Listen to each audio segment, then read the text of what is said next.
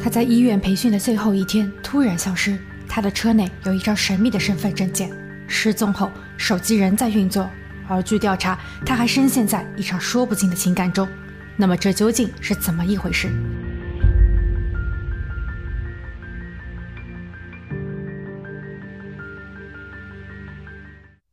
好，大家好，我是鬼灵异。今天的故事发生在旧金山湾区的海沃德。二零一一年五月二十七日，周五，二十六岁的护理学在校生米歇尔勒在完成了一天的工作后回到办公室，他的内心五味杂陈，因为当天是他在凯撒医院轮岗培训的最后一天，有些激动，有些不舍，还有一点担忧。这个时间机会对于他而言是一个不小的挑战，他并不确定自己能否通过考核。心里还惦记着那些病患的后续。这时，护士长告诉他自己很满意他的表现，现在可以稍稍的休整一下。两个小时后会有一个欢送会，他非常希望米歇尔能够参加，这是一次难得的集体活动。米歇尔非常开心，并表示自己很乐意参加。不过在此之前，他需要去到自己的车里取一些东西。大约晚上六点五十分，米歇尔离开自己的办公室，他的车停放在医院的停车场。距离办公室需要步行十分钟。晚上九点，当所有的实习生全部完成交接工作后，他们聚在了一起。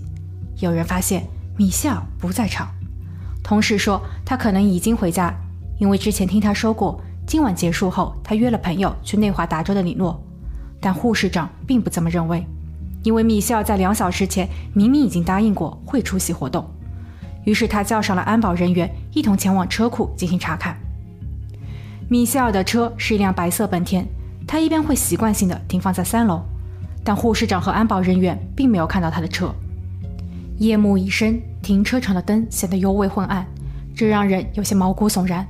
突然，一辆白色的本田从二楼驶上三楼，护士长摇手招呼，他以为是米歇尔临时外出后回来了，但非常奇怪，白色的本田车却立即刹车，并快速调转车头，朝着底楼的出口驶去。护士长紧跟在后面，跑到了一楼，但车子已经消失。晚上十点左右，由于一直无法联络到米歇尔，护士长报了警。但警方似乎不着急，称米歇尔是成人，他有行为能力，而且他的消失仅三个小时。次日一早，护士长致电了米歇尔的老师和同学，他们均表示没有见过米歇尔。他随后联络了米歇尔的亲戚，表妹听到此事后觉得很不正常。米歇尔做事很有计划，他既然答应了参加活动，就一定不会缺席。米歇尔的弟弟在接到电话后也很茫然，他曾听姐姐说，医院的工作非常忙碌，这是一个加速培训的项目，以往每一个实习生都需要通过两年的时间才能完成，但这一次为期只有一年，所以说压力还是挺大的。会不会是因为姐姐想找一个地方放松一下呢？但不接电话、不回短信，总是很奇怪。案发十八小时后，米歇尔终于有了音信。大家收到了米歇尔的群发短信，他表示自己的手机快没有电了，因为没有带充电器，所以没有紧急的事情，暂时不要联系他，他一切安好。家人和朋友看到后都松了一口气，但米笑的男闺蜜却因此找到了警方。他称自己极度怀疑发送短信的不是本人，他与米笑的关系非常紧密，几乎每隔两天都会有一次通话。但当男闺蜜短信询问。你在哪里？是否要去接你时，短信回复的内容是“你是谁”。那么，到底是谁在假装米笑？米笑本人又发生了什么呢？昨晚的不辞而别，如今的冒名顶替，警方决定立马展开调查。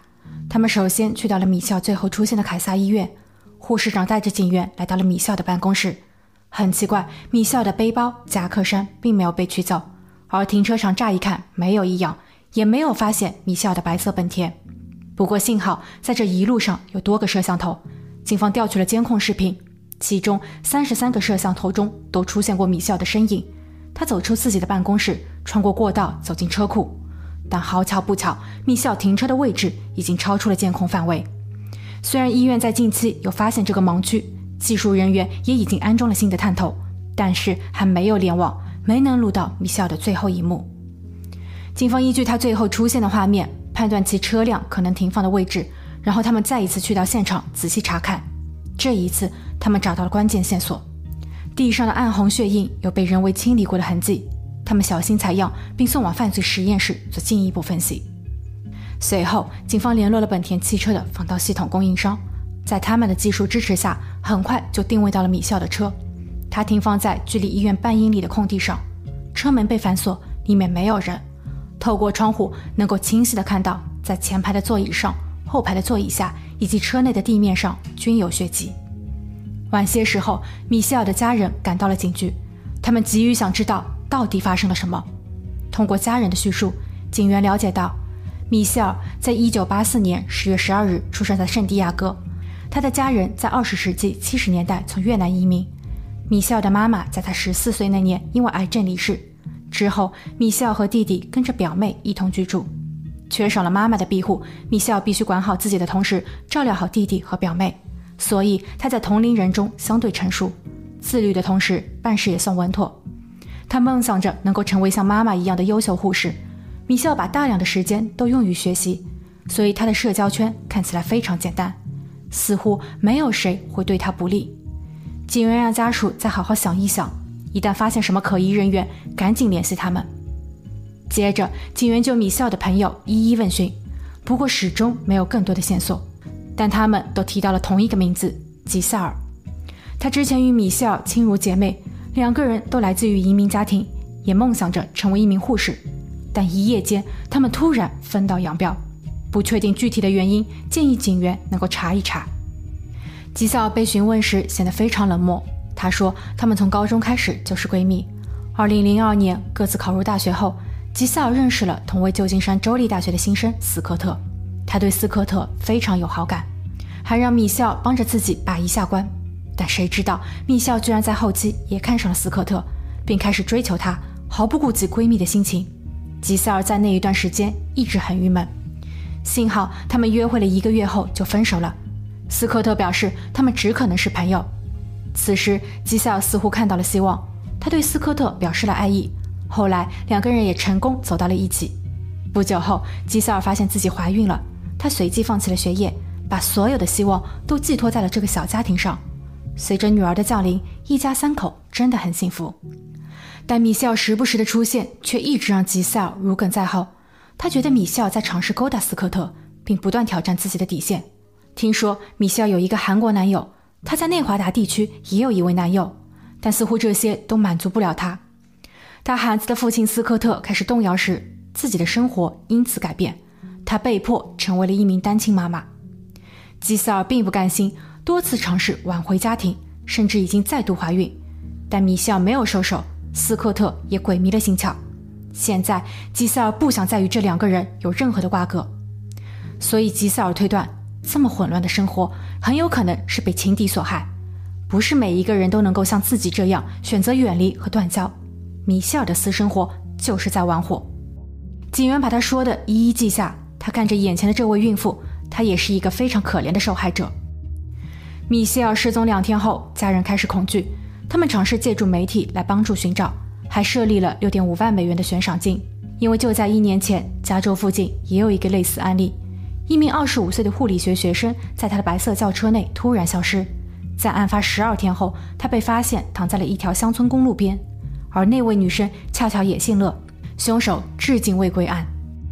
案发一周后，警员在获取了米歇尔车辆的搜查令后，对汽车进行了勘查，在后排的座椅上。警员发现了一张女性身份证件，而据调查，证件的主人不存在任何的作案可能。他与米歇尔没有交集，前不久才刚被米歇尔所就读的护理大学聘任为教授，他还没有上任。另外，他有充分的不在场证明，因为在米歇尔出事的前一周，他已经离开加州，在夏威夷度假。那么，他的证件怎么会出现在这里呢？随着时间的流逝，米歇尔的存活可能性越来越低。警方在后续又找到了斯科特谈话，他非常配合。通过他的叙述，我们又得到了另一个全新的故事。二零零二年，斯科特通过吉塞尔出使米歇尔，那个时候他与吉塞尔并没有关系。二零零三年，他尝试与米歇尔约会一个月，但米歇尔没有答应继续。他所追求的是那种柏拉图式的爱情，斯科特有些不舍。此时，吉塞尔跑过来向自己表白，所以斯科特决定放下米歇尔。在与杰塞尔有了自己的宝宝后，小家庭的生活很融洽。但米歇尔却成为了吉塞尔的心结。吉塞尔霸占欲很强，他一直都在猜忌，这让斯科特越来越反感。米歇尔开始伤心这段友谊的变化，斯科特上前安慰，并与他秘密保持来往。虽然没有对吉塞尔公开，但他保证自己与米歇尔从未越界，只是精神上的互相慰藉。吉塞尔在后阶段的行为非常疯狂且不可理喻。斯科特提出要拿回女儿的抚养权，吉塞尔却使出了阴招。他躺在马路上不让斯科特离家，斯科特下车把他拖走，吉塞尔则跑到警局说斯科特袭击了他，以此为由让法官认为斯科特不适合照料女儿。这样的行为不止一次，每一次吉塞尔都会在事后表示忏悔。他曾给过吉塞尔机会，但现在一切都结束了。警员询问吉塞尔既然如此仇恨。会不会是他把米笑给藏起来了？斯科特皱了皱眉头，他沉默不语。谈话一天后，犯罪实验室的报告出炉，医院停车场内的地面上以及米笑的车内血迹均属于米笑，就此可以肯定，这已经不是一起简单的失踪案。如同家人一样，警方努力在寻找真相，理清思路后，他们一共有三条线索：第一，米歇尔车内有一张教师身份证。第二，在米歇尔消失后，他的手机仍在运作。第三，米歇尔正陷入在一场说不清的三角恋中。那么这三点之间有没有联系呢？突然，米歇尔护理学校的行政人员跑到了警局，他告诉警员，学校已经就教师身份证件的事情进行了细查。该员工是学校近日所聘请的，上岗日期定在六月中旬。根据校务流程，教师上班的第一天会有入职培训。然后会下发学校的身份证件以及每一个人特定的通行密码，因为整栋教师楼都设有电子密码锁。后勤部门在五月二十三日，也就是米校事发的四天前，刚把材料全部准备完毕，但由于疏忽，他们并没有把证件锁进柜子，而是放在了桌上。就在二十六日，米校案发一天前，材料不翼而飞。校园行政人员已经调阅了监控录像，他们称嫌疑人在当天一早。跟着一位老教师的后面，悄悄地潜入办公场所，不确定他要做什么。但当他离开办公楼时，顺走了一摞资料，而这摞资料里就包含了新入籍教师的身份证件以及通行密码。行政人员打开了视频，向警员指出了嫌疑人。警员惊讶地发现，这个女人不就是吉塞尔吗？除此之外，行政人员还展示了另外一段视频：偷走门禁密码的当天晚上，教职员工均已下班。吉塞尔戴着鸭舌帽，使用了偷盗的身份和密码进入了办公楼。他走进了一间教室，到处翻找，然后关闭灯源，换上挂在教室门后的白大褂，笔直走向讲台。他拿起了桌上的文件，低头快速离开。校方行政人员说，他拿走的是该校学生的实习计划，上面记录着每一位学生在校的培训课程以及具体时间，里面也包括了米校的安排。与此同时，电信公司提供了米歇尔手机的定位记录。周六，米歇尔失踪一天后，他的手机有被短时间的打开，坐标定位在当地的一家苹果手机维修店。警员立马赶往了那里。店铺经理一边在复制当日的影像视频，一边告诉警员，他记得在那一天有帮过一个女人解锁手机。女人说是她的女儿在玩游戏时把密码输错了多次。警员回到办公室后，立马翻看视频。果然，他们又一次看到了熟悉的身影——吉塞尔。他本人使用的是黑莓手机，而他解锁的正是米歇尔的苹果手机。七月二十九日，米歇尔案发两个月后，斯科特致电了警局。他说他在自己的车内发现了米歇尔的手机。警员愣了愣，难道说吉塞尔想要把这件事情嫁祸给斯科特吗？让这对他所认为的偷情男女都没有好下场？还是说斯科特也参与了一切？现在他们正在互咬。斯科特说，一个半月前，警员试问过自己，吉塞尔是不是凶手时，自己没有作答。因为虽然吉塞尔很恨米歇尔，但他曾在案发两天后短信询问过自己，问自己是否知道米歇尔在哪里。所以斯科特不是很确定吉塞尔是否参与过此案，他也不愿意去假设，毕竟他是孩子的妈。而时至今日，如果他再不说，那就是包庇、同谋，甚至还会连累到自己。有几件事情已经让他极度怀疑凶手就是吉塞尔。首先，在案发两个月前，斯科特和吉塞尔的关系将彻底破裂，他们争夺女儿抚养权的问题已经进入到了白热化阶段。案件协调员试图让他们重归于好。为了安抚他们，协调员特意邀来了米歇尔，好让三个人心平气和地坐下来，把所有的误会一并解决。米歇尔答应了，他向吉塞尔坦白了与斯科特的来往，但那仅限于朋友关系。他强调自己不会介入他们的情感。吉塞尔当场点头同意，他们互相拥抱。但就在第二天，吉塞尔又开始短信攻击，他指责斯科特和米歇尔有染，米歇尔正在自掘坟墓。案发三天前，五月二十四日周二，大约早上七点，斯科特的汽车突然报警。他走到车库进行查看，没有发现异常。在解除警报后，汽车又再一次无故报警。斯科特不得不第二次去到车库进行检查。这一次，他花了大约半小时。当他回到屋内后，发现自己的电脑被人为动过，里面关于米歇尔的文件和照片全部都被删除。他与米歇尔之间的邮件往来也被转发到了吉塞尔的电子邮箱中。斯科特非常气愤，他不知道吉塞尔到底要做什么。案发两天前，五月二十五日周三，斯科特一早就去到了法院，申请对吉赛尔的限制令，但他注意到吉赛尔正在跟踪自己。事后，吉赛尔根本就无视限制令，他多次违规，去到女儿的学校，进入她的教室，试图带走她。这一举动相当可怕。斯科特认为这个女人已经疯了，她的嫉妒和猜疑正把自己逼上绝路。基于以上的种种行为，警方申请了对吉塞尔的家进行搜查。他们进入了他的房间，吉塞尔显得很紧张。当警员要求他远离房屋时，他坚持要把脚上的拖鞋换成鞋子后再出屋。警方没有同意。二零一一年九月七日，米歇尔失踪一百零四天后，警方以谋害罪逮捕了吉塞尔。最为直接的证据包括了在米歇尔车内发现的吉塞尔头发，在吉塞尔的鞋底也沾有米歇尔的 DNA。手机中还有吉塞尔威胁米歇尔的语音留言，但吉塞尔始终不肯交代米歇尔的下落。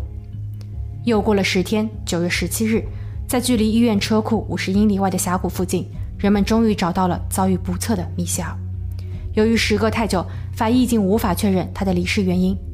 警方推测，吉塞尔选用了电击和小刀，导致了米歇尔在受伤的同时也丧失了挣扎和呼救的能力。二零一二年九月十七日，庭审开始。吉塞尔声称自己是激情犯罪。他在十四岁那年独自离家，勤工俭学，好不容易摆脱过往，能与心爱之人在一起。但米歇尔夺走了全部。他开始脾气暴躁、焦虑。二十多岁时就已经开始服用抗抑郁药物，这些都是考量的因素。但检方并不这么认为。吉塞尔的行为是蓄谋已久的。周二，他偷看了斯科特的电脑。周三尾随斯科特，周四到护理学校偷走了门禁密码，然后也获取了米歇尔的培训信息。周五他在停车场静待米歇尔的下班，然后动了手。周六他又假借了米歇尔的手机群发短信，而吉塞尔在二零一零年的两份体检报告中均没有被提及有抑郁病症。二零一二年十二月十日，吉塞尔被判二十五年有期徒刑，在这段时间内，吉塞尔成功分娩。包括大女儿在内的两个孩子均由其父亲监护。对于这起案件，事实清晰，没有什么可质疑的。吉赛尔必须为他的错误付出代价。但回过头来，矛盾的根源只因为吉赛尔吗？如果斯科特能在情感中无所隐瞒，当断则断，或者说他不再将就，没有爱就不要给出任何的希望，那么这三个人的结局将大不一样。